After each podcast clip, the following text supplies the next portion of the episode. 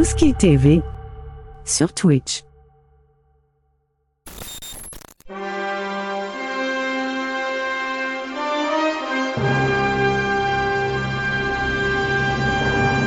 Eh bien, bonsoir, euh, Dominique. Euh, bienvenue Allô, allô. à ce, à ce retour hein, euh, d'un congé forcé euh, de Ciné Rédemption. La semaine dernière, euh, l'équipe de Ciné Rédemption a été terrassée par euh, les virus euh, en circulation. hein. Donc, euh, toi et euh, Martin, euh, notre valeureux euh, Mm. producteur, euh, réalisateur, euh, metteur en ondes, etc., euh, préférés, euh, ont été terrassés par, euh, par un virus hein, qui s'apparente à la grippe ou euh, bref, euh, ces choses-là. Et puis, euh, J'ai survécu. T'as survécu, Dominique? Comment ça va hein, cette semaine? Euh, écoute, euh, ça m'a pris une dizaine de jours à m'en remettre. euh, ça faisait... J'avais oublié que c'était salaud de même, une grippe. J'avais Ouais, hein, on en pogne, euh, on en pogne rarement et euh, quand on en, on en prend une, on se souvient longtemps après qu'un rhume, ça n'a rien à voir. Euh, Bienvenue tout le monde, euh, bienvenue à Ciné Rédemption. Ciné Rédemption, c'est quoi? On le rappelle, hein, pour ceux qui auraient oublié, à cause qu'on a eu euh, une semaine de congé forcé. Euh, c'est une tentative charitable et ce soir, ça sera toute une, j'ai l'impression. Euh, c'est une tentative charitable, dis-je, euh, euh, envers le cinéma. Donc, on essaie de remettre de la lumière, donner une, une rédemption, une deuxième chance à des films qu'on euh, considère qui ont été euh, mal jugés ou bien euh, sous-évalués ou bien simplement qu'on euh, craint qu'ils sombrent, sombrent dans l'oubli ou, qu'on juge justement que ce sont euh, des, euh, des, bijoux cachés ou un joyau enfoui de, du, monde cinématographique parce qu'on n'aura jamais assez d'une vie maintenant. Maintenant, on vit à l'époque où personne n'aura jamais assez d'une vie pour voir tout ce qui s'est fait en cinéma. C'est assez clair. Donc euh, voilà, ce soir, euh, c'est ça qu'on fait. On propose encore euh, euh, deux films. Euh, quelque chose à ajouter, Dominique? As-tu quand même été voir un film de la dernière semaine avant qu'on passe à nos propositions euh, comme d'habitude quand même? Y a-tu quelque chose dans l'actualité du cinéma que tu es allé euh, voir? Euh, oui, ben euh, non, mais j'ai une petite actualité. Notre ami commun Bertrand, euh, on l'a Oui. inspiré. Euh, il est Ah. un, un auditeur euh, régulier de Ciné Rédemption, puis ça l'a motivé à lancer sa critique euh, qu'on pourrait mettre en lien en quelque part. Ça s'appelle La critique de trop. C'est Ah. un blog euh, écrit. Il aimerait ça sortir euh, une idée euh, nouvelle sur le cinéma ou sur le rôle de critique de cinéma. Euh, donc c'est plus un, il s'oriente beaucoup notamment sur la critique de la critique. C'est une joke de philo. Euh, et puis C'est très Bertrand. c'est très très Bertrand. Alors qu'on on le sait- voilà, on le salue, fait que je voulais lui faire un petit, un petit peu de promo. Sinon, euh, sinon, ben écoute, euh, non, quand j'étais malade, euh, ben, écouté des films pour Ciné Rédemption évidemment, puis euh, je des films d'horreur, mais c'est devenu comme tout un melting pot de films mêlés parce que j'hallucinais sa grosse fièvre. Euh, moi, je suis allé voir Argyle, qui est l'espèce de dernier opus de comédie d'espionnage. Là. Dans le fond, il y en a quelques-unes qui sont sorties, là, les Kingsmen et Kingsman des, da- des dernières années. J'ai trouvé la, majorité du film plutôt très divertissant et plutôt très bien fait. C'est un film avec beaucoup de twists, puis à un moment donné, ça s'essouffle. C'est-à-dire, à un moment donné, j'ai dit dans le cinéma à voix haute, c'est beaucoup de twists, là, tout ça.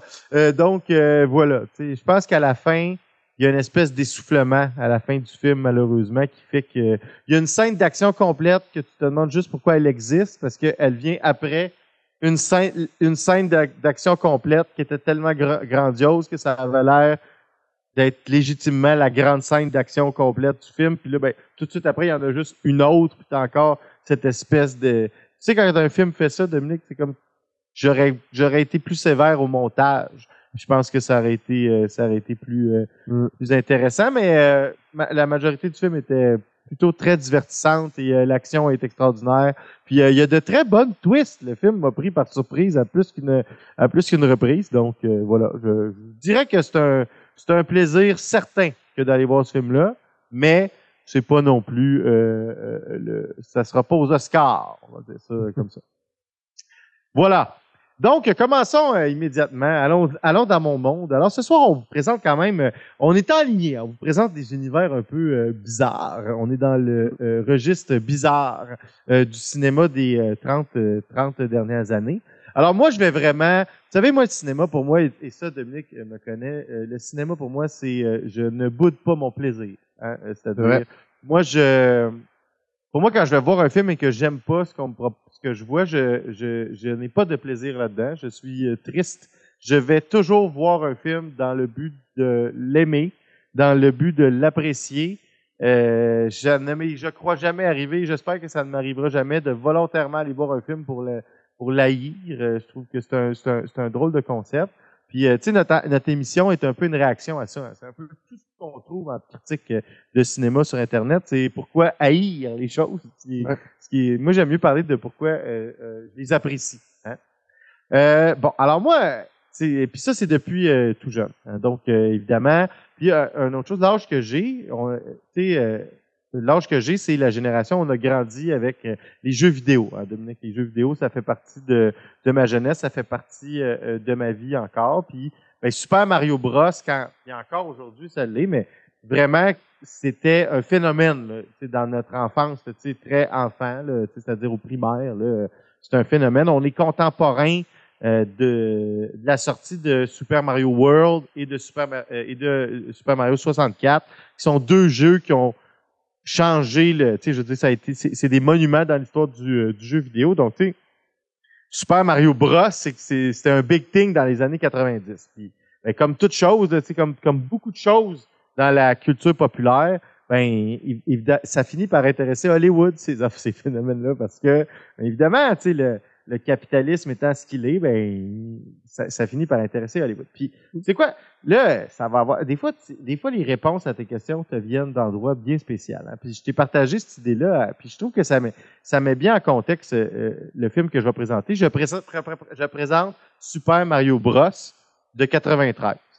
Puis, je vais parler après de comment j'ai découvert ce film-là, puis comment j'ai découvert à quel point euh, euh, ce film-là était euh, détesté. hein. Ce soir, je, je, je fais un long shot, comme on dit. hein. Donc, Super Mario Bros.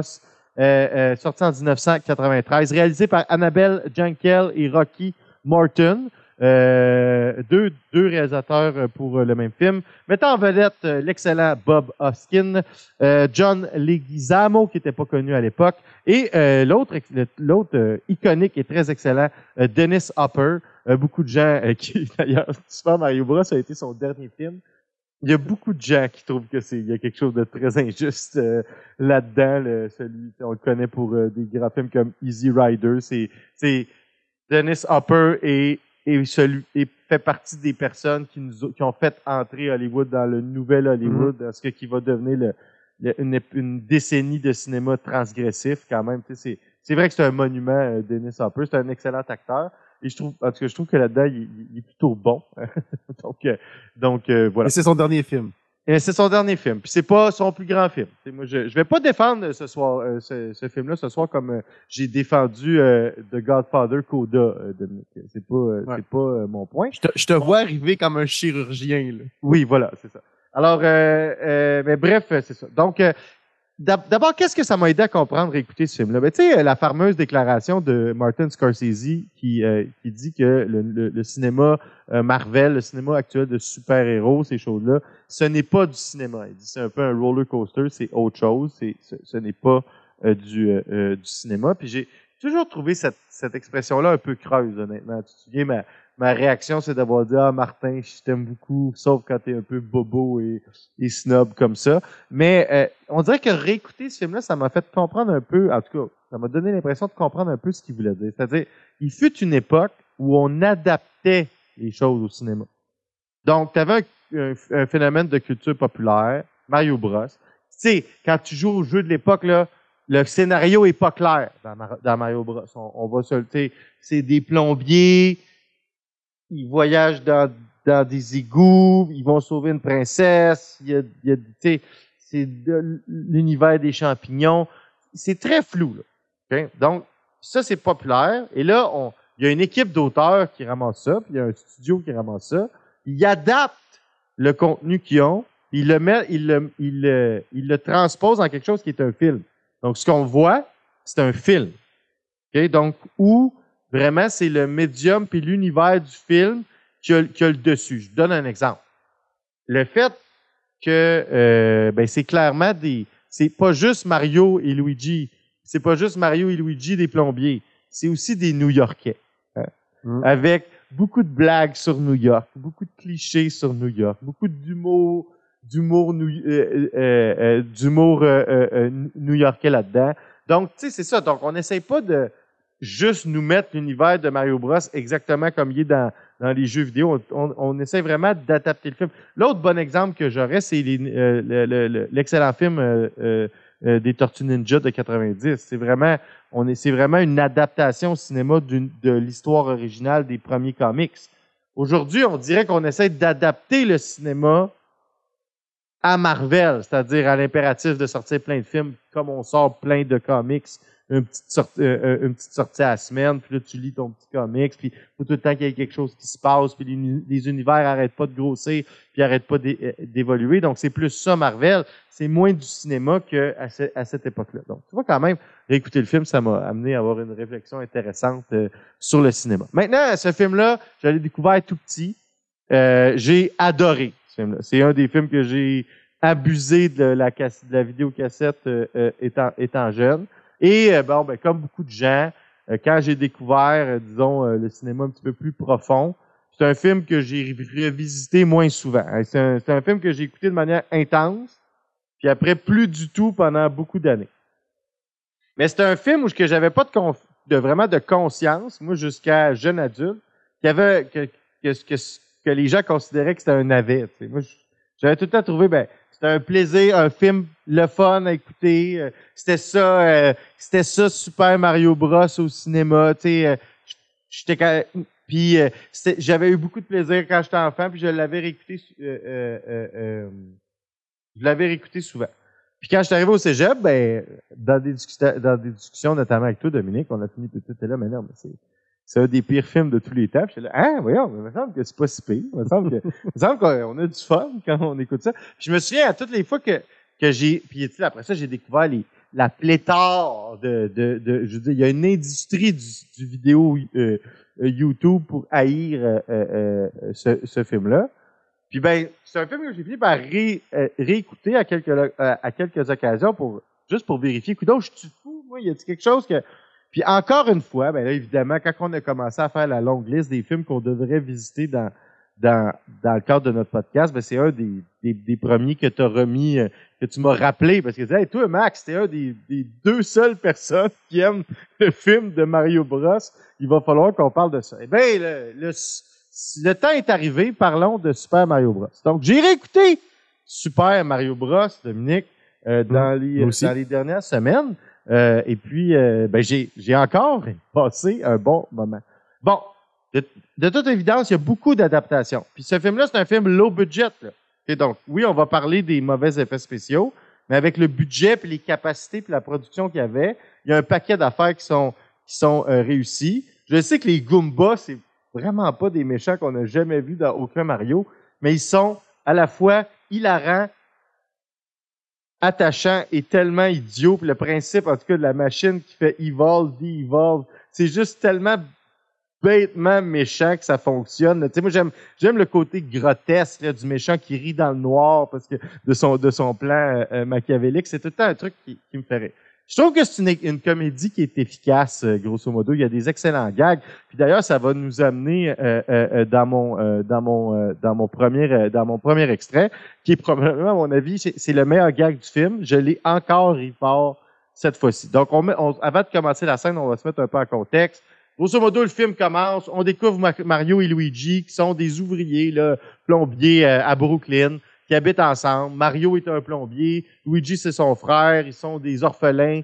Un a servi de figure paternelle à l'autre. Ils ont, une, ils ont cette, ils ont cette relation-là. En parallèle, on découvre euh, Daisy. Là. Ben, il y a une introduction là, sur les dinosaures aussi là, qui nous place un peu le fait qu'on va être dans une affaire de dinosaures puis de, de Parce que c'est dimensions. sorti en même temps que Jurassic Park. Oui, oui, ah, Hollywood. mais- oui. Exactement. Mais puis que euh, à l'époque, ça Bowser, tu sais, dragon, dinosaure, c'est pas clair à l'écran quand même. Euh, mais euh, on peut pas dire que c'est 100% clair. Euh, Fait bref, c'est ça. Donc, puis là, on ouvre là-dessus. Puis là, à côté, on a le personnage de Daisy, qui est comme l'espèce d'orpheline qui a été amenée du monde de la dimension des dinosaures à la nôtre quand elle était en- enfant, qui a grandi puis qui est devenue une archéologue parce que, évidemment, vu qu'elle venait d'une autre dimension, elle avait la curiosité de- des dinosaures ou que. Bref.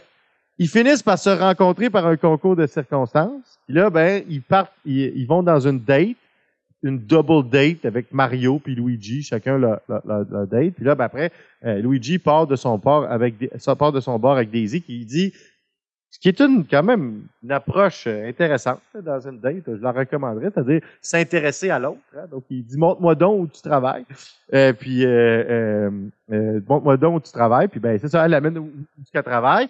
Puis là, ben ils se rendent compte qu'il y a des saboteurs là. Des fiefs voyous dont on n'a pas vraiment besoin de savoir c'est quoi le- le- l'objectif, euh, cause un dégât d'eau. Là, tu sais, jusqu'à date, ça a vraiment l'air d'une goofy comédie qui se passe à, à, à, à, New York, tu sais, puis c'est sympathique et tout. Puis là, ben, il y a la scène qu'on va présenter qui arrive. Puis pour vrai, regardez le jeu de Bob Hopkins. C'est comme comment un acteur, quand, peu importe le- le- la situation, il met son cœur puis son sérieux. Pour vrai, c'est drôle. Regardez comment c'est présenté. On va, on va le regarder ensemble. Scabelli's flooding the site. We need your help. Scabelli.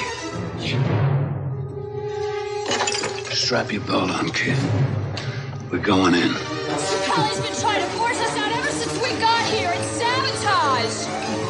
Down Pour vrai, là, c'est di- c'est digne de, tu sais, de Arnold Schwarzenegger, là, tu sais, comme il prend sa ceinture, que comme il dit, take your, uh, uh, your, uh, your, uh, your belt, we're going in, sais, comme s'il s'en allait affronter je ne sais quel méchant, puis c'est juste comme un, un problème compliqué de, de, de, de plomberie. Puis bon, ben, à travers euh, cette scè- scène-là, ils vont, ils vont traverser dans, dans l'autre dimension, qui est un peu, bon, euh, l'univers euh, de Copa tu sais, à l'époque, on voit très bien encore, là, tu sais, c'est l'influence de, on va parler de Terry Gilliam quand même, mais le décor, il y a une influence du cinéma de Terry Gilliam là-dedans. Il y a une, une- une influence du cinéma aussi de Ridley Scott, hein, la façon dont euh, l'espèce, on va rentrer dans un univers euh, de science-fiction qui peut s'apparenter par bout à ressembler un peu euh, à, à Blade Runner. On voit les inspirations de la, de la science-fiction de l'époque, la fin des années 80, début des années 90. Euh, on pourrait nommer John Carpenter aussi dans l'espèce de- d'esthétique qu'on qu'on reconnaît. C'est sûr, c'est low budget, ça reste à, à- à être low budget, mais les textes sont bons, les, les, les personnages sont joués de manière attachante, les personnages sont, attachants, puis ben l'action est- quand même rendue euh, rendue inté- intéressante. Puis ben il y a Bob Hopkins. Pour vrai, moi je sais je sais pas Dominique toi, mais moi c'est j'ai un amour profond pour Bob Hopkins. euh, dans dans euh, Who Framed Roger Rabbit évidemment, mais Mhm. aussi euh, The Long Good Friday. Pour moi c'est un c'est un acteur qui est, qui est mémorable et qui est bon dans à peu près euh, tout ce qu'il fait. Donc ça c'est un peu le début du film. Hein? Tu le ris le gag, c'est vraiment beau quand il fait We're going in. On voit toutes les références. On a vu cette scène-là se prendre au sérieux tellement souvent que c'est vraiment, vraiment drôle. Fait que voilà. Euh, donc là, ils vont. là, tu sais, à l'époque, avec le matériel qu'on qu'on qu'on allait à l'époque, c'est parce que souvent, quand on écoute les vidéos actuelles, ils comparent à ce que c'est aujourd'hui Mario, puis ce qu'on peut découvrir à travers, qu'on a pu découvrir de Mario à travers les jeux 3D puis les consoles qui nous plongent dans des histoires tout le temps plus immersives. Mais quand on se remet à l'époque, il y a même un effort pour être fidèle au matériel d'origine qui est quand même impressionnant. Là. Tu sais, je veux dire, tout le fungus partout pour nous donner la présence des, des champignons, puis ça, ça finit par être le... Des fois, tu dis, c'est peut-être même la twist la plus tirée par les cheveux, mais c'est vraiment, tu comprends pourquoi ils ont fait ça. C'est pour que ça nous fasse le lien avec Mushroom King, Kingdom, quand tu joues à, à, à, à Mario. Ils ont, ils ont trouvé une façon d'inclure Yoshi, ils ont, fait, ils ont trouvé une façon par l'évolution d'expliquer pourquoi ils ont une apparence humaine. Puis ça, ben, c'est sûr que c'était collé sur la, la, la- leur, leur, leur- leur capacité réelle de production. Ils n'étaient pas capables de mettre tout le monde en dinosaure à l'époque à l'écran. Fait qu'il fallait trouver une explication. Tu sais, on joue avec, à certains moments, euh, avec, euh, avec, avec- Il y a des moments, là, le, le, le CGI est épouvantable. Je, je peux pas défendre les moments où le CGI est épouvantable, mais c'est l'époque où les films essayaient. Il y, avait, il y a eu des excellents films avec des très mauvais, très mauvais moments de CGI. On pourrait parler de Donnie Darko, là, c'est vraiment très laid. là. Mais le film est excellent, puis on s'en fout au final que euh, l'effet soit pas très beau. Mais euh, bref, c'est ça. Donc, des bons gags, puis euh, un, un- bon univers, tu sais, euh, le personnage de Toad, là, tu sais, qui finit par... euh, je trouve ça, je trouve, ça n'a rien à voir avec le Toad qu'on connaît, mais le fait que ça soit un, Un contestataire... Non, mais il se fait arrêter, tu sais, ça nous met un peu, on comprend, le- c'est à travers lui qu'on comprend l'espèce de, de fascisme, mais pour enfants que- qui, qui, est mis, à- qui est mis en scène. euh, Tu sais, les, euh, ça m'a fait penser à Brazil, cette, euh, cette, cette, cette, Mm. cette séquence-là du film. On est dans, on parlait de Terry Gilliam euh, euh, euh, tantôt. Fait que, tu sais, il y a plein de, de, de moments. Puis je trouve que l'histoire, il n'y a pas de longueur.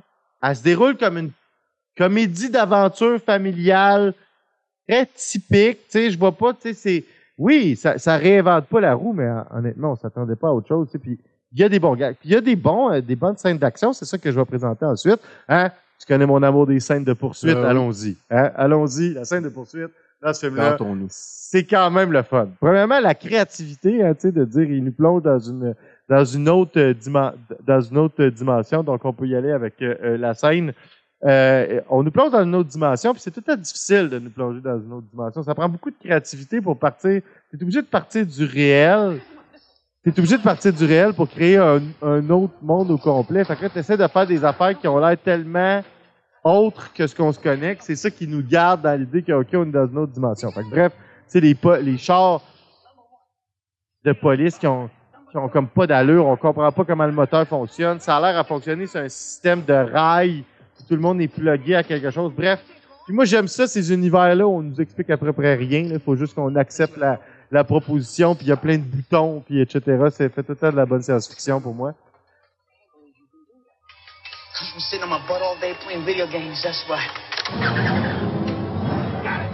Let's get out of here.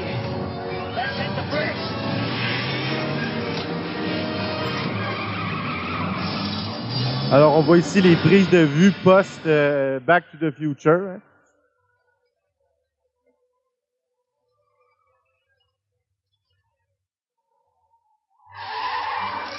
Ça sent tellement les années 90. Ben oui, ben oui, mais c'est ça. Ouais. La musique un peu goofy ball, tu sais. euh,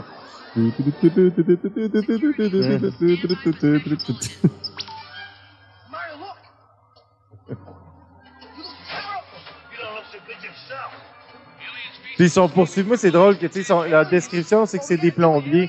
Puis ils se font pogner plein de, ils se font repérer plein de fois parce que Mario, il est pas capable d'aller nulle part sans sa ceinture d'outils de plombier. Moi, c'est genre, c'est un film familial, là.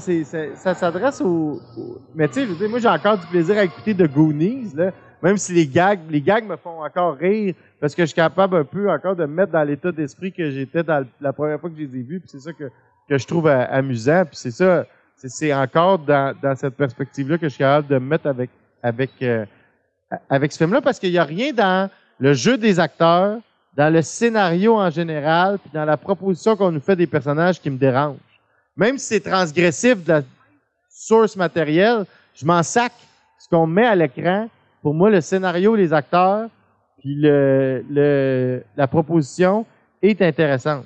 Après, c'est pas du cinéma de grande qualité, mais parce pour des raisons de production, il y a, c'est, c'est le genre de film que Hollywood fait pour être vite fait, bien fait, puis ça rapporte. Mais ça, celui-là, ça n'a pas, fonctionné cette fois-là. Ça a été un total flop. Mais quand je le réécoute après coup, on dirait que je comprends pas. On dirait que moi, je- j'apprécie ce film-là. Je trouve ça. Je, je vais le réécouter plus souvent maintenant, je pense. Vas-y, Dominique. C'est-tu sorti à, cette scène-là me fait penser, c'est-tu sorti avant ou après les Blues Brothers, le premier? Après? Après. OK. Ouais, tout à fait. Ben oui, il y a plein d'affaires. euh, Oh, c'est un, c'est un- tout ça. on, a- on- on est d'accord que c'est un, euh, Mais tu sais, mais que ça, c'est Batman. oui, bah oui, ah oui, c'est vrai, bravo. Ben non. Là, ce C'est film-là est 100%. comme un hommage aux années 90, euh, ça, faut y donner.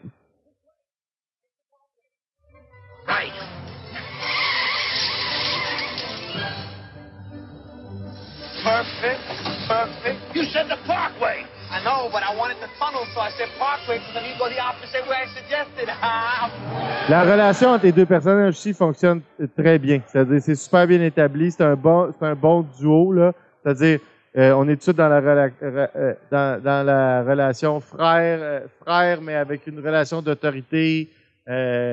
Luigi, c'est vraiment la jeunesse un peu goofball, commence à, à penser au charme. Mario, c'est l'expérience un peu grincheuse, mais comment dire, euh, euh, bienveillant. Bien, grincheux, bienveillant.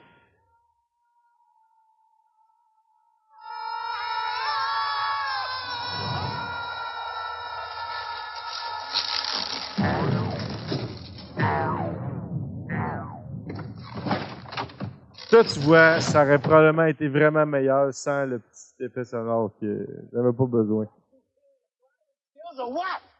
Feels a what? Just get out of here before this fungus stuff eats us alive. Hey, the fungus just saved us. What are you talking about? It was my driving that saved us. It wasn't your driving that just saved us. That tunnel just sneezed us out, and then this giant booger caught us in there. That's what saved us. Donc voilà. C'est une séquence que j'aime bien. Je trouve que c'est une très- bonne poursuite. Puis comme tu as dit, c'est ra- c'est vrai que c'est c'est vrai que c'est un, c'est un film assez hommage aux, aux années 90, aux, ben, aux années fin des années 80, début des années 90. Puis tu sais, il y a rien qui fait plus fin des années 80, début des années 90 que les jeux vidéo. Tu sais, puis l'essor de Nintendo à, à, à, à, ce- à cette à cette à, cette époque-là. Donc bref, comme ça. Euh, Qu'est-ce que c'est? Hein? J'ai pas encore parlé du synopsis. Je parle surtout de ce que j'ai aimé. Je vais expliquer ce que c'est. Donc, c'est classique. J'expliquais Mario Luigi, plombier à New York, rencontre Daisy, finissent par, euh, en essayant d'aller euh, placer un dégât tombent dans un vortex interdimensionnel qui les font tomber euh, euh, dans la dimension qui est peuplée par ce qui est l'évolution des dinosaures. Donc, ce qu'on apprend, c'est que la météorite qui est tombée sur Terre, elle n'a pas fait disparaître, elle n'a pas tué tous les dinosaures. Ce qu'elle aurait fait, c'est créer une autre dimension dans laquelle les dinosaures ont évolué et ont été enfermés. Dimension dans laquelle il n'y a à peu près pas de ressources, tout est à peu près un grand désert, ils sont extrêmement pauvres. Donc, évidemment, ils ne souhaitent que de revenir à la surface du vrai monde et prendre le contrôle contre les mammifères. hein. Il y a comme vraiment une espèce de logique. De logique. C'est très. Le régime est clairement autoritaire fasciste, basé sur un, ennemi extérieur qui appelle les mammifères. C'est vraiment. C'est une. Mais moi, je trouve ça intéressant, là, un peu comme Star Wars. C'est tout le temps un peu des. Ces, ces grands archétypes-là de. On est encore dans les grands archétypes, je pense, euh, euh, euh, du fascisme dans le ce, méchant assez classique-là. Donc, on voit les, arrestations arbitraires. tout le monde a l'air un peu à, à, checker, à, checker ce qu'ils font. C'est à travers le personnage de Toad qu'on va découvrir ça. On va découvrir que, bon, c'est le personnage de Dennis Hopper hein, qui joue le King Copa. Il est un méchant classique qui rit de ses, de ses plans dans un, dans, un, dans, dans un éclairage euh, tamisé avec des espèces de grands rires démoniaques. Puis, je veux dire, euh, qui, qui est bêtement méchant aussi. Là, puis là, des- à des moments, il va faire des choses exactement pour nous montrer à quel point il est bêtement méchant. Il va, être, il va mentir, il va se faire passer pour un, pour un avocat pour euh, faire parler euh, Luigi Mario. Bref, tout ça est autour du fait que la, la princesse, le personnage de Daisy, qui est en fait la princesse de cet univers-là, a été envoyé en exil euh, là-bas, alors que Copa est en train de prendre le pouvoir, parce que le roi avant lui, il était aussi un autocrate, mais il était un autocrate bon. Et ça, tu sais, Ah. Dominique, quand on a un bon autocrate, tout se passe bien. Euh, donc, euh, tout ce que ça prend, c'est un bon autocrate. Mais, mais bref, ça pour dire que elle a sur elle aussi un morceau de la météorite. puis C'est ce morceau-là qui a un pouvoir qu'elle a en elle because she is the princess. Puis ça marchait dans, dans cette époque-là. C'est une proposition qu'on nous a faite souvent. C'est une époque où, c'est ça, hein? Le cinéma n'a pas besoin d'avoir un univers établi avec une réponse à tout. Fait que tu pouvais rentrer, t'es la princesse, t'as ce pouvoir-là inné en toi, puis on allait, euh, on allait de l'avant avec, avec l'histoire qui nous était euh, racontée. On a accepté ça dans un paquet de propositions euh, avant qu'on invente toutes les affaires de lore, tout qui était élu puis que t'aies vu. On acceptait ce genre de, de propositions. Donc, bon, Luigi Mario vont se donner la mission de sauver la princesse de ce de Pour cette Alex, des samedis matins Euh, remplis d'art et de euh, zénitude, c'est euh, une le vieille morceau de- habitude. De, de, de, météorites qui ont perdu aux mains euh, euh, Une vieille Une habitude. de Samedi, descendance 9 heures. euh, Sur des Touski TV. dinosaures, euh, avec une robe roux et euh, des attributs qu'on met euh, qu'on met en, en, en exergue, je dirais. Puis après ça, ils vont vivre un paquet de, de péripéties. Euh, puis là, ben, ça va les amener jusqu'à la base des grands méchants. Les grands méchants qui fonctionnent avec une, une machine d'évolution, d'évolution, crée des soldats. Une des la punitions ultime, ça crée de ce qu'on appelle les copas. Là, ben, c'est comme ça. On se posait faire référence à tous ces espèces de monstres génériques sur lesquels tu sautes sur la tête quand, tu joues à Mario. Qui sont des espèces, des espèces de, de soldats dommés, qui sont, qui sont intéressants. Puis c'est ça la prochaine scène que, que je vais présenter parce que c'est encore une fois un excellent gag, à mon avis. Là, mais c'est tout, c'est tout Mario puis Luigi qui, à travers ça, vont euh, se rendre à l'objectif de délivrer la princesse. Puis il va, il va avoir plein de références au film, les petites bombes. euh, il va avoir les, euh, ils vont avoir des espèces de, de souliers qui vont leur permettre de sauter très haut. Puis là, ça explique les sauts un peu, j'imagine, dans, dans Mario. Il y a plein d'attention à essayer de nous faire revivre l'expérience Mario, mais à travers une, une histoire originale qu'on écoute euh, du début jusqu'à la fin. Puis là, ben, sans vente de punch, il va avoir un affrontement final. Guess what? Ils vont réussir à sauver euh, euh, la princesse Daisy. Puis, ce qui est intéressant, parce que pour aussitôt que euh, euh, 1990, pour aussitôt que 1980, que, que 1990, euh, on, euh, ils vont, comment dire, ils vont mettre de l'avant une histoire complète pour la princesse. Donc, la princesse n'est pas seulement la princesse qui attend d'être sauvée, elle a ses propres actions dans le film, donc elle va essayer de, elle va, elle va planifier un plan pour euh, pour pour s'enfuir, elle va faire des alliances avec, parce qu'évidemment les, les méchants font rien que se, se tirer des euh, des couteaux dans le dos. Donc elle a toute elle aussi son histoire dans le film euh, qui est qui est, qui est intéressant, qui est intéressant. Donc là, dans le fond, à ce moment-là, c'est vraiment, on est dans ce que j'essaie de vous raconter, le Mario puis Luigi qui, qui ont réussi à remettre la main sur le morceau de le morceau de, de, de météorite. Là, ben là, ils, ils partent un peu à, ils, sont dans leur quête de, de retrouver la princesse. Puis, mais évidemment, leur outil, c'est la plomberie. Hein. Ça serait- c'est ça leur pouvoir de super-héros. Merci de le rappeler. Mais je trouve que c'est bien utilisé aussi. tu sais, C'était c'était- c'était intéressant. Non, non, mais, Mais c'est là, parce que bref. entre la mycose intelligente et les dinosaures évolués, j'avais oublié que c'est des plombiers.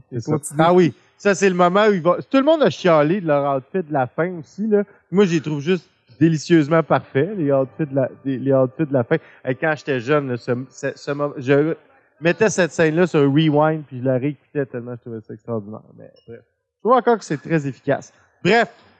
Et là, c'est un des mes autres moments du film. C'est ça, c'est les personnages, les les euh, les Goombas là, qu'on appelle, là, c'est ces, ces personnages génériques-là qui sont... euh, dans le fond, quand tu es un criminel, euh, ben, un opposant politique, tu te fais kidnapper par la police secrète, tu te fais amener dans une machine qui te fait déévoluer, qui te rend à ta forme la plus... euh, comment dire... euh, Brutal. brutale. Donc, c'est vraiment des... Mais, mais supposément menaçantes, etc. Sont très obéissants, mais ils sont surtout très épais. Puis là, ben, ça va, ça va amener quand même une chorégraphie puis un gag. Qui, là, ils se demandent qu'est-ce qu'ils vont faire, tu sais, parce que c'est Mario puis Luigi, les plombiers, on se, se le rappellera. Puis là, la solution, c'est, juste de les faire danser. Puis à chaque fois, ça me fait rire.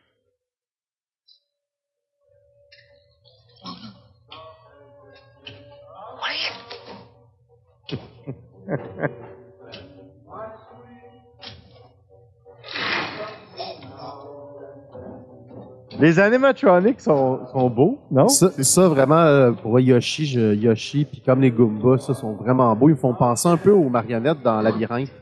Ouais. Ouais, tout à fait. Ou à Dark Crystal, tu sais. euh, Oh, ouais, ouais. C'est cette époque-là aussi, hein. Ben, les c'est Tortues les belles- Ninja. les grandes, les grandes années de la, hum, mon dieu, Henson, euh, Jim Henson. Fait que là, évidemment, ils réussissent à s'enfuir parce qu'ils ont réussi à faire danser les gros dommés.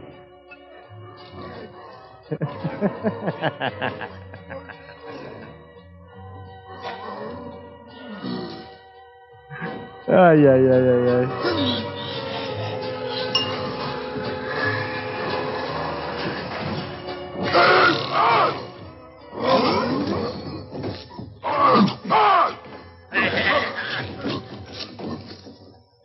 Et voilà, c'était un autre euh, des bons moments, moi, je trouve, euh, de ce film-là. Donc, euh, c'est ça. De règle générale, c'est un film qui, pour moi, a certainement sa part de nostalgie, a, certainement sa part de plaisir coupable, mais c'est un film que je trouve qui, mis à part, bon, il y a du très mauvais CG, il y a des très mauvais effets spéciaux, mais il y en a aussi des très, des, très intéressants puis des, des, des, des très réussis.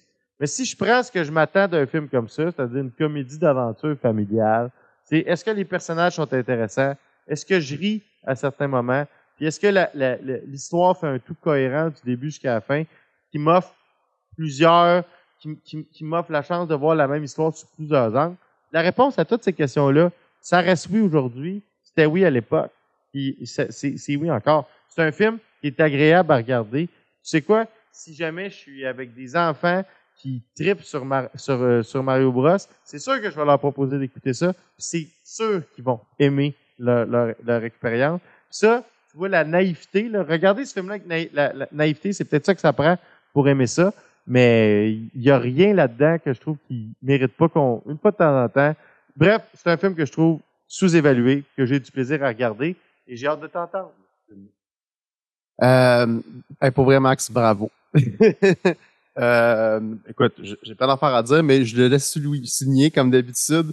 Des fois, là, tu sais, on voyait que t'étais comme, fait que là, il arrive ça dans l'histoire. Fait que là, je reviens à l'affaire que je voulais vous dire que j'ai. Évidemment, une plaidoirie, c'est une plaidoirie.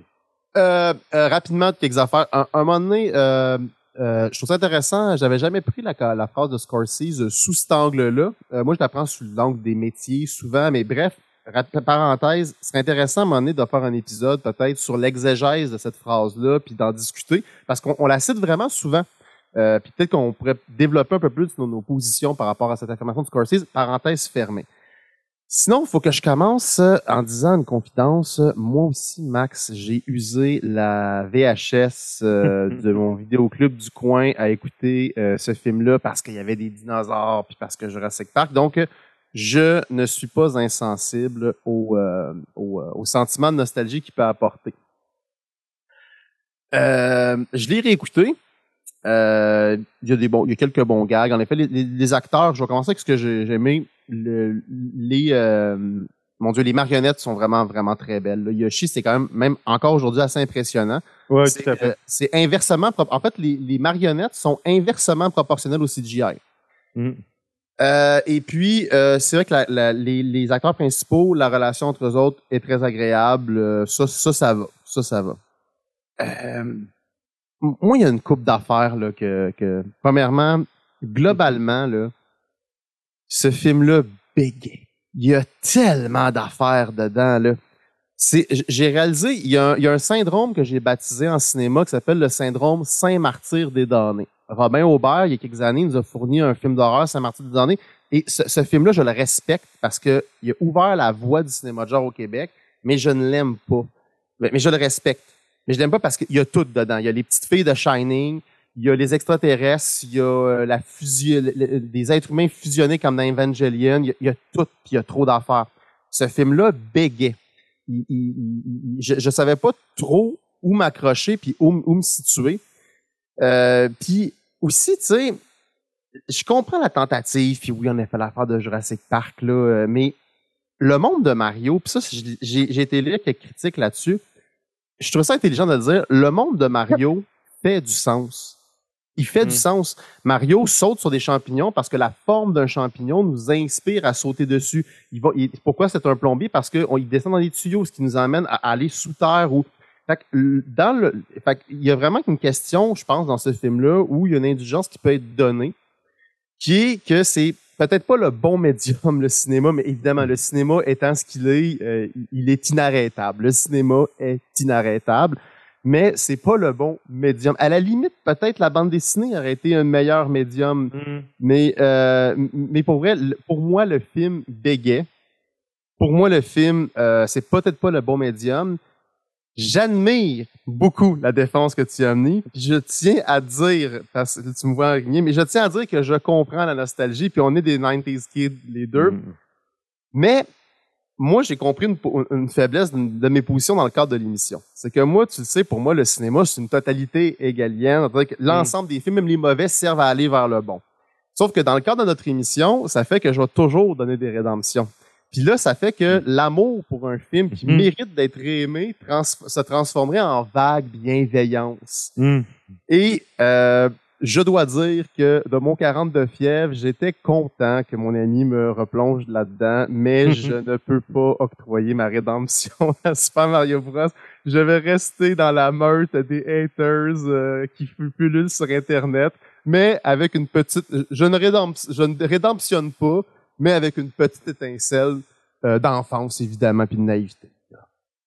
Eh bien, j'aurais essayé l'impossible, mais nous n'avons pas de rédemption. Don't let me down.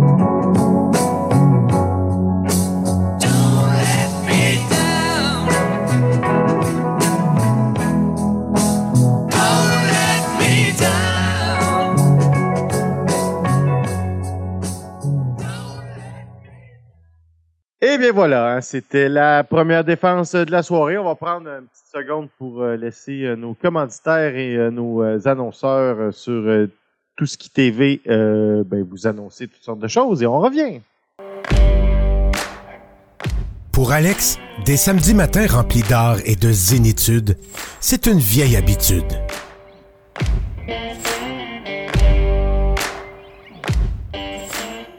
Une vieille habitude. Samedi, 9h. Sur Tout qui TV.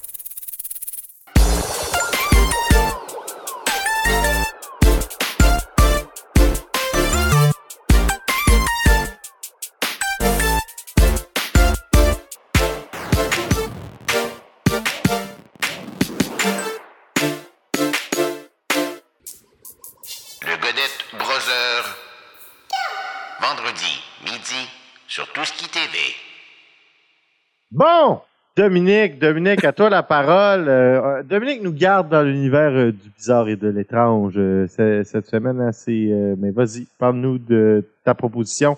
La parole est à toi. Ben tout à fait, Max. Écoute, ce soir, on va parler d'un film qui, a, quand même remporté cinq nominations, dont celle du meilleur acteur, hein? puis meilleur scénario original. C'est pas rien. Puis, vois-tu, Max, je vais te parler d'un cinéaste hyper connu, un film qui, qui a gagné, euh, des, des- des- des- qui a gagné plein de prix, oscarisé, et un film avec Jeff Bridges, ainsi que Robin Williams, et pourtant un film qui est inconnu, que personne, non seulement les gens ne le connaissent pas, mais les gens, ils savent pas que c'est un film de Terry Gilliam. Je parle de Fisher King, évidemment. euh, donc, euh, c'est une comédie dramatico-fantastico-fantastique de 91. Donc, on reste encore en- dans notre... Mon Dieu, hein, Max, hein, il y a souvent des films des 90. Hein. Ça n'en dit long Ben oui! Euh, écoute, je vais commencer par un petit pitch euh, rapidement, puis après ça, je vais, je vais, je vais y aller. C'est un film que j'aime beaucoup, beaucoup. Et encore une fois, les gens, souvent, euh, moi, c'est des rédemptions de la poussière, hein, donc c'est vraiment un film qui est en train de sombrer dans l'oubli, puis je ne comprends pas, pas pourquoi. Donc, on suit euh, Jack Locus, puis euh, euh, qui, qui, qui, qui, qui- qui est un espèce de comment, qui est joué par Jeff Bridges, qui est un, euh, un, euh, un animateur un peu de trash radio, euh, euh, très cool, très à la mode, très très rockstar 90s. euh, et puis bon, euh, il arrive un événement. Et Je vais essayer de pas trop spoiler je parce qu'il y a des il y a des punchs dès le début. Mhm. Et dès le début, il arrive un événement. OK, on va l'appeler l'événement X. Au pire, ça se peut que je le spoil durant l'émission, mais pour, tu vois ce que je veux dire, Max? C'est ouais. c'est sûr, hein, il, y a un, il y a un- il y a un premier punch à cinq minutes. Il y a un événement qui arrive qui fait que sa carrière va déraper. Et là, on va avancer rapidement dans le temps et on va le revoir. euh, ben, sa carrière, il a, dû mettre fin à sa carrière à cause de cet événement-là. Euh, devenu alcoolique, euh, qui est un qui vit un peu au crochet de sa copine, qui a un vidéo store. Euh, Ah, ça oui. pour ça pour Travaille les- dans un, cou- dans un club vidéo, la belle époque. ouais exactement. meilleure job ça les de millennials, euh, ça ça pour nos, nos- nos- camarades un petit peu plus jeunes qui nous écoutent, c'est une place. Non, les on c'est nous. Dominique. Hein? si, tu veux, si tu veux pas avoir l'air trop boomers, tu es un millénial. Et là, c'est les Z. Ah, les zoomers, ben oui, ben oui, ben oui. C'est vrai, c'est vrai, je suis un millénial, ben oui. C'est vrai que j'étais un Y. Mais euh, bref. Ben, Euh, c'est la même donc, chose. Il travaille là et puis il va croiser un, un, un soir de brosse. euh, il va y arriver une péripétie euh, obscure et, dangereuse et il va être sau- sauvé par un preux chevalier qui se trouve en fait à être Robin Williams, qui est un itinérant euh, qui a des lourds problèmes psychiatriques et qui se prend pour euh, le roi pêcheur à la, à la, à la quête du Saint Graal. Euh, le, le, le- en fait, le roi pêcheur précisément le God Janitor, le, le concierge de Dieu. Il se prend pour un chevalier euh, de la table ronde et, puis, euh, euh, pris de pitié, bon, Jeff Bridges, son personnage, va essayer de l'aider parce que dans, dans une relation amoureuse euh, qu'il va essayer de développer avec une femme qui, elle, est pas une itinérante et puis va... bref, le personnage de Robin Williams est obsédé par un cabinet dans lequel, dans la ville de New York, à Ben, notre si époque. je peux t'aider, Dominique, parce que tu t'es vraiment pris dans. Tu, tu veux pas donner de spoilers, mais je pense que ça t'aiderait à, à, à nous Ah, c'est vraiment un scénario complexe. Je pense qu'on peut dire que Robin, Robin Williams est dans l'état dans lequel il est dans le film parce qu'il a perdu quelqu'un de très proche de lui. Hmm. Et que et qu'il existe un lien entre l'incident dans la vie du personnage de, de, Brett, de Jeff Bridges qui a brisé sa carrière et la disparition de cette personne qui était importante dans la vie de Robin Williams. Vous avez les éléments pour comprendre ce que Dominique est en train d'expliquer sans qu'on ait vendu aucun punch. Ben, Voilà. merci Max euh, de, de, de venir en support parce que je tiens à rappeler à ma défense que c'est un, un film qui a gagné l'Oscar du meilleur scénario original. Fait que j'essaie de vous, pas vous spoiler un film qui était le meilleur de son année euh, pour ça. Donc, euh, ça vaut vraiment la peine. Donc, je vais en rester là un petit peu, Max, pour euh, le contenant. Mhm. Et euh, je voulais parler un petit peu du contenu. Ça va être l'introduction de ma première scène. Euh, moi, je suis un fan invétéré de Terry Gilliams. Euh, le- On partage ça beaucoup. Ouais, C'est- puis je vais te faire une confidence personnelle. J'en parle pas beaucoup dans le podcast, là, mais dans la vie, là, Max le sait, là, dans la vie, j'ai eu une première expérience de cinéma semi-professionnelle. Puis quand tu euh, tu fais un film, euh, vraiment, tu te rap- ton inconscient. Des fois, tu dois faire des plans. C'est là que ton inconscient se rabat sur les choses qui t'ont le plus marqué. Puis Mhm. pour vrai, Terry Gilliams était à mes côtés très souvent, son esprit. Puis j'aime, en fait, j'aime voir du footage pris par Terry Gilliams. Puis il y a une filiation avec ma première scène. Euh, vous avez compris que dans le film, un petit peu, là, sans qu'on vous spoil, il y a toute une espèce de euh, de métaphore autour de, de- de- de- des Chevaliers de la Table Ronde, qui est un mythe constitutif de l'imaginaire occidental, qui est dans le monde latin écrit par Chrétien de Troyes, dans le monde anglo-saxon par euh, le moine allemand Wolfram von Eschenbach. Et puis, euh, Terry Gilliam est un est un malade du Moyen Âge. D'ailleurs, si vous vous intéressez à Terry Gilliam, vous n'êtes pas sans savoir qu'il a réalisé euh, le, le très célèbre Holy Grail des Monty Python, sauf que sur Prime, vous pouvez également écouter Jabberwocky. Jabberwocky qui est le palimpseste, c'est-à-dire le premier manuscrit sur lequel il a écrit ce film-là. C'est il a adapté un film médiéval, une comédie d'horreur médiévale. Et puis, je trouve que Fisher King est comme un, une espèce de d'écho qui a commencé avec Jabberwocky, qui a continué avec Holy Grail, et puis qui a résonné jusque dans ce film-là avec une performance extraordinaire de Robin Williams et Jeff Bridges. Je pense, Max, que c'est la seule fois au cinéma on les voit ensemble. Je me trompe-tu? Et je pourrais pas l'assumer. C'est une bonne, hein? Je- je viens- Elle vient de me popper Dominique. comme ça, je pense. À vérifier. Désolé, Dominique, je, je n'ai pas la réponse.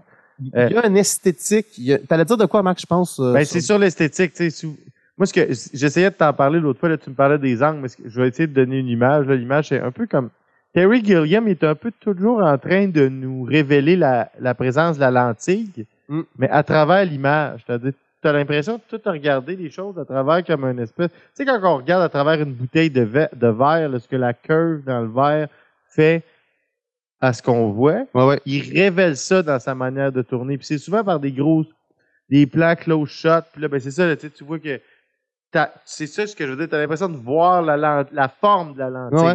Je sais pas si c'est clair dans ce que je dis. Ben, en mais- fait, c'est un wide angle, là. C'est-à-dire Ouais, c'est qu'il y a ça. comme un, un- en fait, on appelle ça un fisheye, un œil de poisson.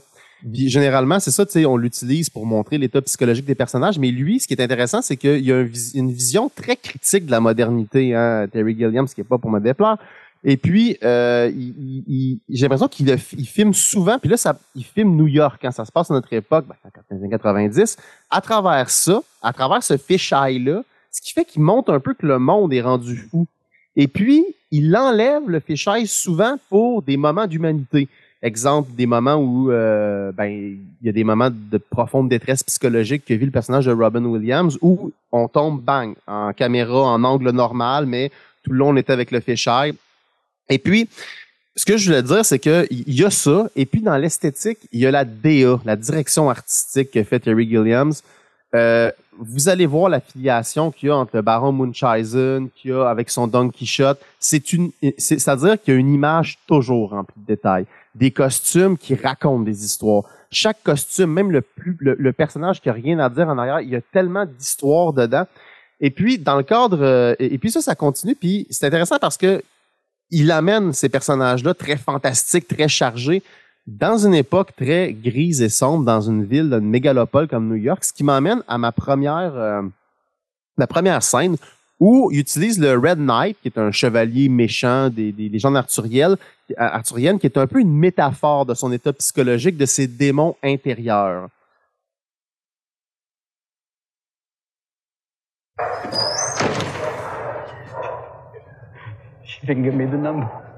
Donc là, il vient de reporter la. Après le premier rendez-vous euh, organisé par Jeff Bridges, il vient de reporter la, la, sur qui il trippe.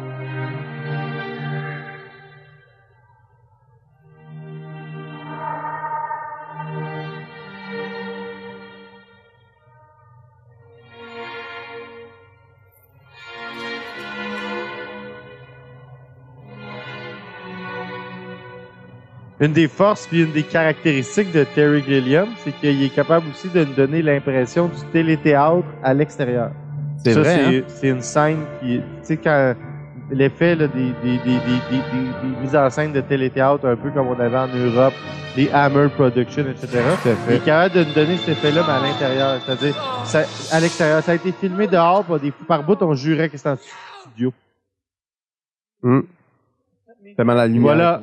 Et voilà, quand je vous dis, révèle la, prise de vue qu'on voyait sur euh, Robin Williams, quand je dis qu'il révèle la forme de la lentille, on, le- voyait très bien. Là, vous voyez le chevalier qui charge dessus. Je veux dire, il, y a tellement de cornes puis de plumes après son armure. Tu sais, c'en est.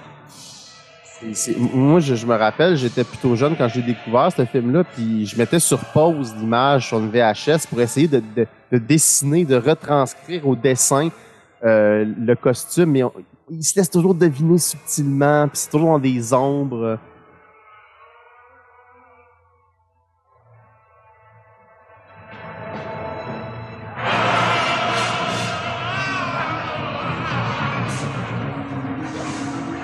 Il y a une phrase de Régis, du philosophe Régis Debré que j'aime beaucoup, Max, c'est « Le fond des âges n'a pas de fin », disant qu'il y a des, le, le vieux fond mythique de l'humanité nous dépasse puis nous rattrape, même si on se donne l'illusion que dans notre modernité euh, bien pensante et bien installée, on est rendu autre chose que ces êtres animés de symbolisme-là. Puis je pense que tout le cinéma de Terry Gilliam parle de ça, puis ce film-là plus que les autres, parce qu'au final, il retranscrit tellement bien. C'est fou parce que t'as- t'as trois, t'as trois scènes en même temps. T'as la scène d'une personne en psychose, t'as la scène de flashback trash, et puis t'as la scène sortie tout droit d'un espèce de, de, de fantasy 80s style euh, Dino De Laurentiis, euh, style Conan le barbare. Là. Ouais, avec un côté surréaliste d'un costume, tu c'est-à-dire les costumes, costumes de chevalier complètement ac- anachroniques de ce que c'est un vrai chevalier. Tout à fait.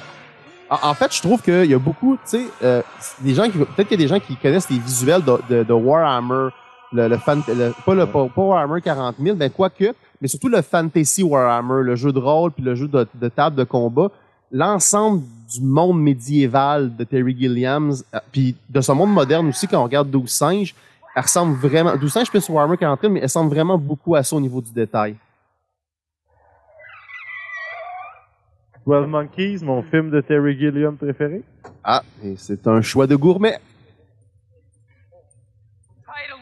Deuxième position à presque ex ça serait Brazil. Je suis un grand, grand fan de Brazil aussi. on remarque derrière les euh, derrière les truands, on remarquait l'ombre des euh, du chevalier du Red Knight qui avance vers lui. Ah, c'est tellement tellement beau là-dessus.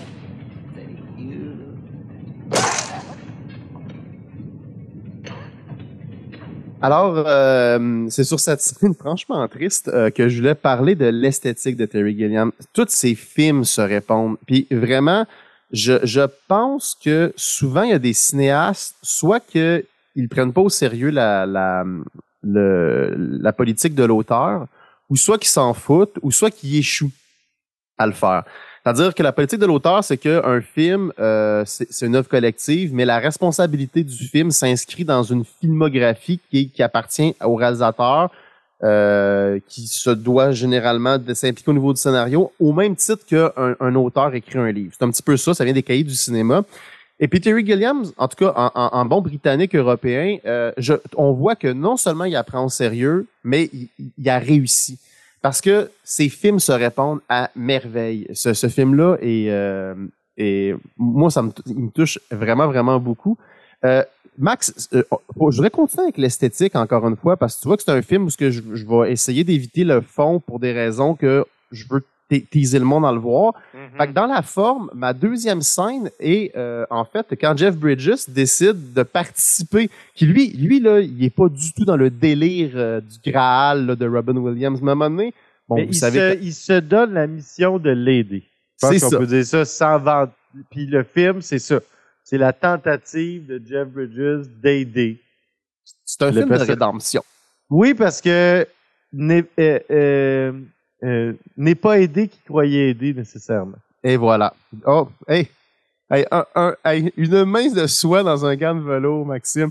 Euh, fait que, donc, ma prochaine scène, si je ne je ne m'abuse, c'est bien la scène où Jeff Bridges pénètre le, le- le donjon, qui est en fait un cabinet quelconque. là. C'est dans la tête de Robin Williams, c'est c'est le donjon où est, est contenu le Graal. Puis là, Jeff Bridges, malgré lui, embarqué dans cette folie-là. Et là, je voulais qu'on... Alors, le, la première extrait portait beaucoup sur les costumes, évidemment. Là, j'aimerais qu'on parle un petit peu plus de l'utilisation du, du décor. Euh, J'aurais pu mettre la- la- les- des scènes de radio au début parce qu'il y a des, euh, des plans zénithaux qu'on appelle, donc des plans là, genre euh, des God Eyes qui viennent de haut. Euh, très, très beau, mais mon, mon dévolu s'est lancé là-dessus parce qu'il y a une façon de tourner les environnements, je trouve, Terry Gilliams, qui est, je veux dire, tu le vois, puis tu c'est ça que je veux dire par la politique de l'auteur. Tu vois comment les environnements sont tournés, puis tu le dis, un Terry Gilliams. Donc, ma deuxième scène, c'est la scène euh, à l'intérieur euh, du, euh, du de l'antre du Graal.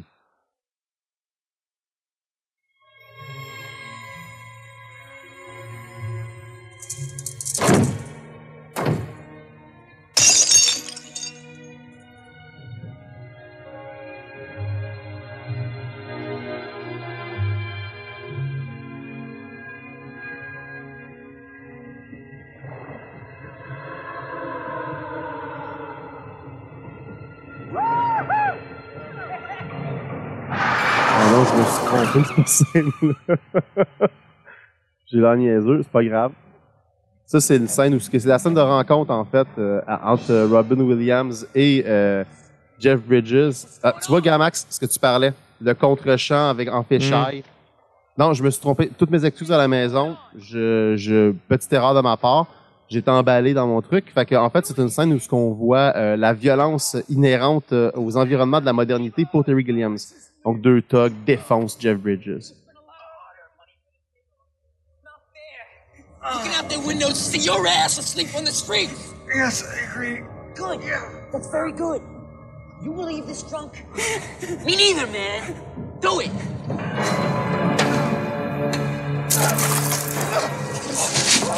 C'est vraiment un film que le, le thème de l'ironie du sort. Ouais. Puis, là, là, tu vois, regarde comment ça fait Hook. Comment il apparaît avec ses flèches à suçon puis son, son costume. On dirait, on dirait un costume d'un garçon perdu, en fait, dans euh, le film de Spielberg. Mm. City squires like you abusing a night like this. You a faggot too? Faggot? No, but I do believe in fairies. Oh, now without Ooh, dinner. I do believe in fairies. Fucking nuts. on, on, est des- on voit déjà tu sais, euh, les prémices de son Don Quichotte. hein, parce qu'en fait, ça devait être son œuvre ultime, son Don Quichotte. Euh, il a pas eu les moyens de le faire. Il le fait, mais bon, c'est pas ce qu'il voulait faire. Euh, écoutez, Lost in La Mancha, un documentaire là-dessus. Puis vous voyez que c'est quand même toujours un thème récurrent, c'est-à-dire le chevalier qui se bat contre les moulins à vent de- de- de- d'un réel qui est pas capable de vivre avec euh, une imagination trop euh, valeureuse. I like New York in June. How about you? I like a Gershwin too. How about you? Oh, look, it's showtime! You know, boys, there's three things in this world that you need. Respect for all kinds of life, a nice bowel movement on a regular basis, and a Navy blazer. Oh, one more thing. Never take your eye off the ball. As-tu euh, as-tu vu euh, The Man Who Killed euh? Ouais, je l'ai vu plusieurs fois. Puis, euh, C'est-tu bon? J'ai pas réussi à le voir encore. Euh, ben, je, je, je t'enverrai euh, de quoi. Euh, puis, euh, en, en- en complément de ça, en réécoutant le film pour l'émission, j'ai réécouté Lost in La Mancha. La première fois qu'il a voulu faire son Don Quichotte, ça a été une catastrophe. Là. Il devait le avec Johnny Depp, avec Jean Rochefort euh, de l'Académie française, de, la Comédie française. Et puis, euh, ça a écoutez, ils ont sorti un documentaire sur l'échec de cette production-là qui s'appelle Lost in La Mancha. Ça vaut vraiment, vraiment la peine. C'est vraiment un film, c'est super bien fait, c'est dynamique. On suit Terry Gilliams qui est un fou furieux. Puis euh, c'est bien réalisé, puis c'est le fun parce que c'est quelque chose qui, c'est un substrat qui vient de cet échec-là. Euh, puis euh, parce que tu vois un peu dans le Fisher King, il prépare son, son Don Quichotte déjà, tu sais.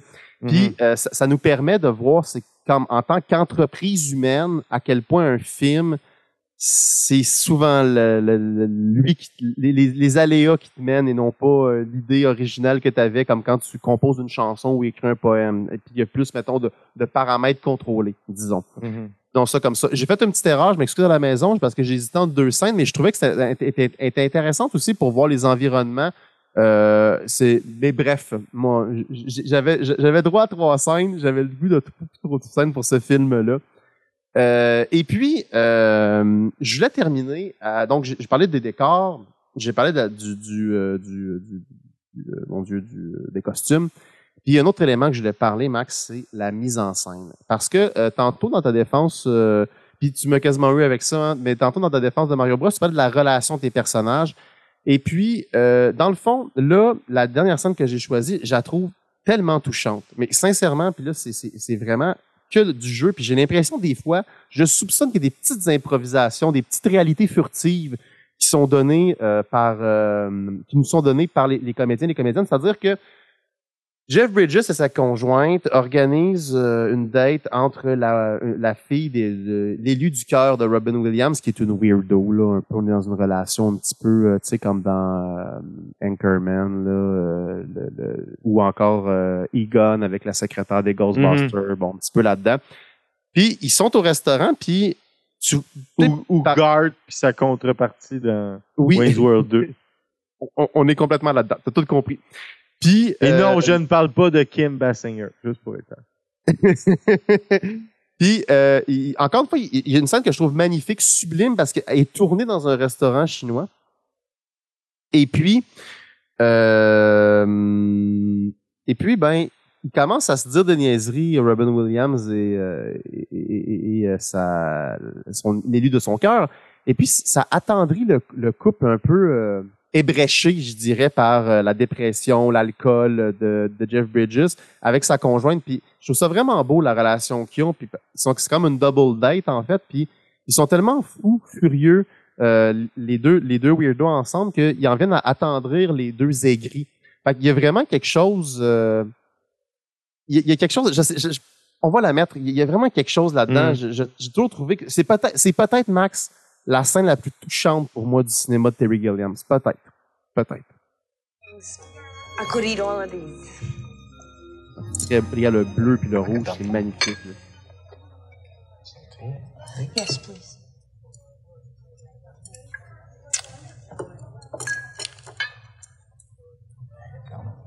Terry Gilliam qui euh, maîtrise euh, le malaise puis le, le, hum, l'inconfort à l'écran de manière euh, c'est juste ça là, comment qu'elle verse la sauce C'est- Oh. Elle mange beaucoup. Oh boy.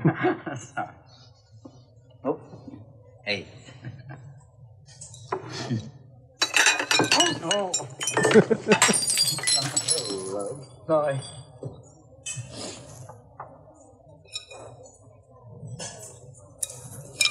It's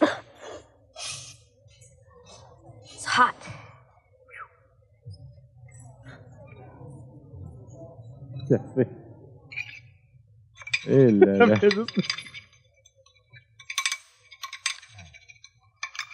T'sais, on sent tout le l'embarras des personnages. En tout cas, c'est effectivement super bien joué. Là. tu vois en arrière Jeff Bridges, puis sa blonde commence à sourire. T'sais, au début, il était mal à l'aise. Puis il commence à trouver ça un petit peu, tu sais. Au même moment où nous, on commence à rire. Regarde, il a dit le, le-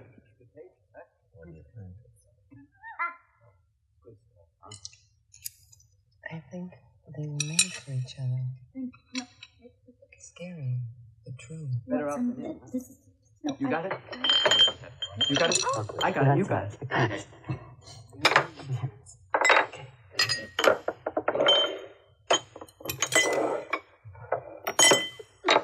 Ah, ah, ah, Parce qu'on comprend que Jeff Bridges puis sa blonde, c'est nous le public, en fait, tu sais. Euh,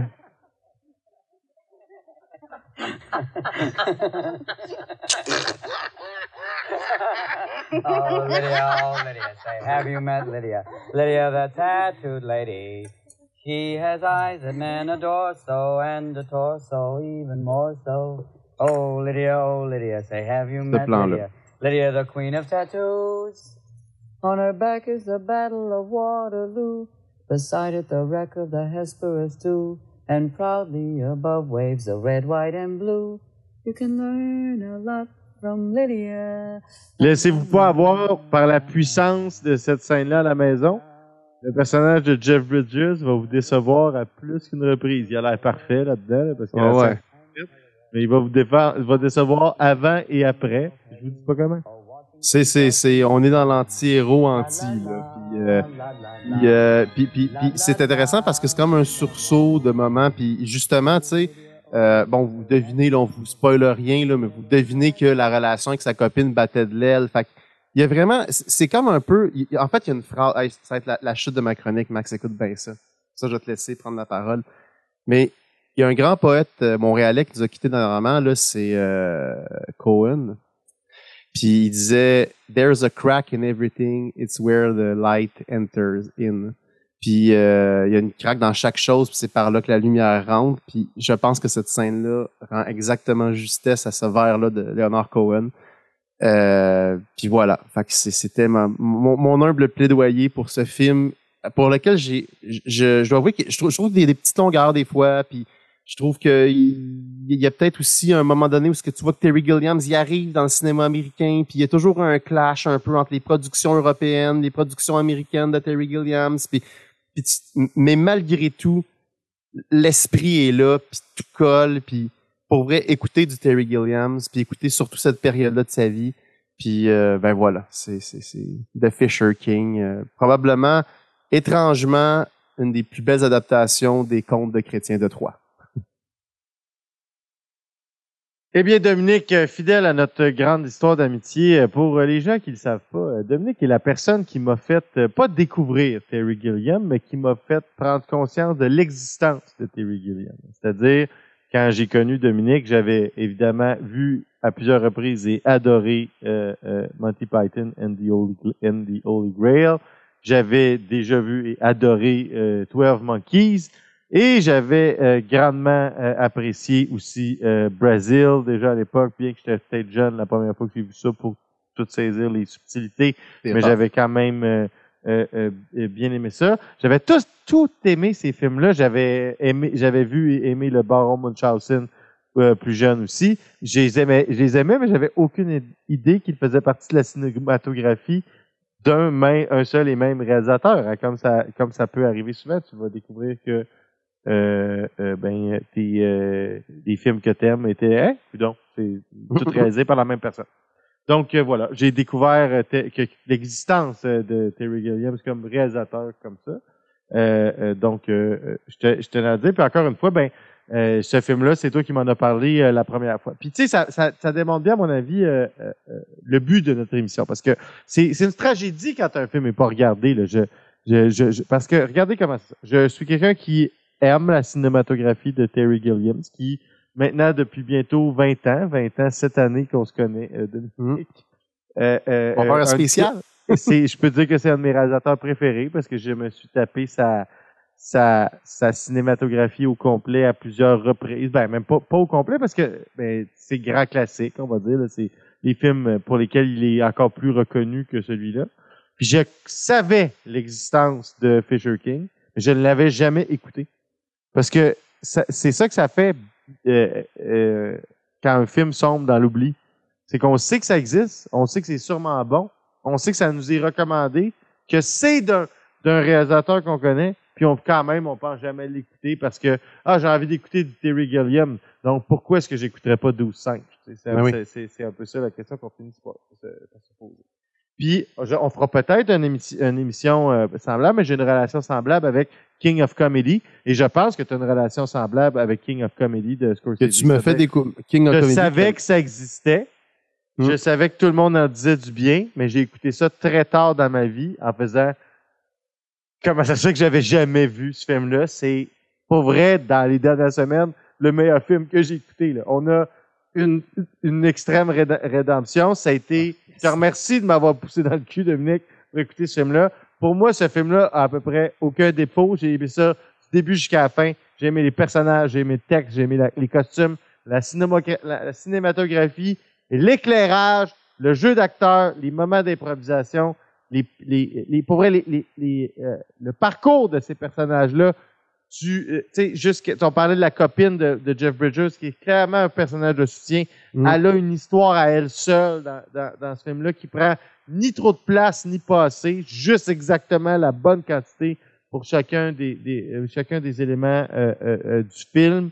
Euh, honnêtement, ça méritait les Oscars que ça a gagné. Je ne saurais euh, euh, trop vous recommander de voir ce film-là. Ça reste un plaisir de découvrir des grands films comme ça pour la première fois. C'était ma première, c'était ma première fois à Fisher King. Je revivrai jamais euh, ce, ce, ce, ce moment-là. il est parti pour quand je vous dis, quand je vous dis, il y a une partie de moi qui vous juge, il y a une partie de moi qui vous envie. Ben voilà, je viens de vivre euh, mon, euh, exactement la, la raison pourquoi j'envie les gens qui n'ont pas vu certains films, même si je trouve que ça n'a pas d'allure. Mais tout ça pour dire, on s'en va pas du tout en pénitence, Dominique, parce Non. que nous avons une très grosse rédemption en deuxième partie.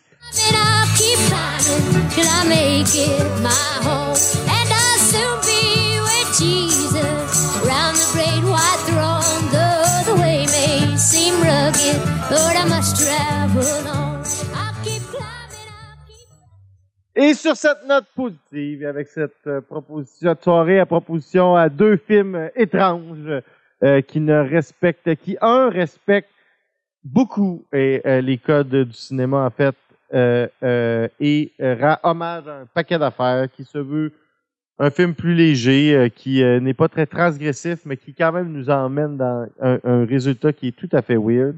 Et de l'autre côté, on a un des transgresseurs euh, euh, euh, les plus euh, connus et les plus réputés et qui réussit à mieux le faire. On a une rédemption sur deux. Dominique, merci de t'être prêté à l'exercice encore une fois Merci à euh, toi, cette Max. semaine. On vous rappelle que euh, ben on est sur Twitch le vendredi soir à 19h sur Touski euh, TV. Également, on vous rappelle qu'on peut être écouté en rattrapage sur patreon.com oblique TV. Je l'ai eu Martin. Euh, et aussi euh, sur toutes les différentes plateformes de podcast par la suite en audio. On remercie Touski TV pour l'opportunité. Et jusqu'à la semaine prochaine, on va vous souhaiter un bon visionnement de film. Et ben, une bonne semaine. I'll keep climbing, I'll keep climbing till I make it my home. And I'll soon be with Jesus round the great white throne. Though the way may seem rugged, Lord, I must travel on. I'll keep climbing, I'll keep climbing till I make heaven my home. Tout ce qui est TV sur Twitch.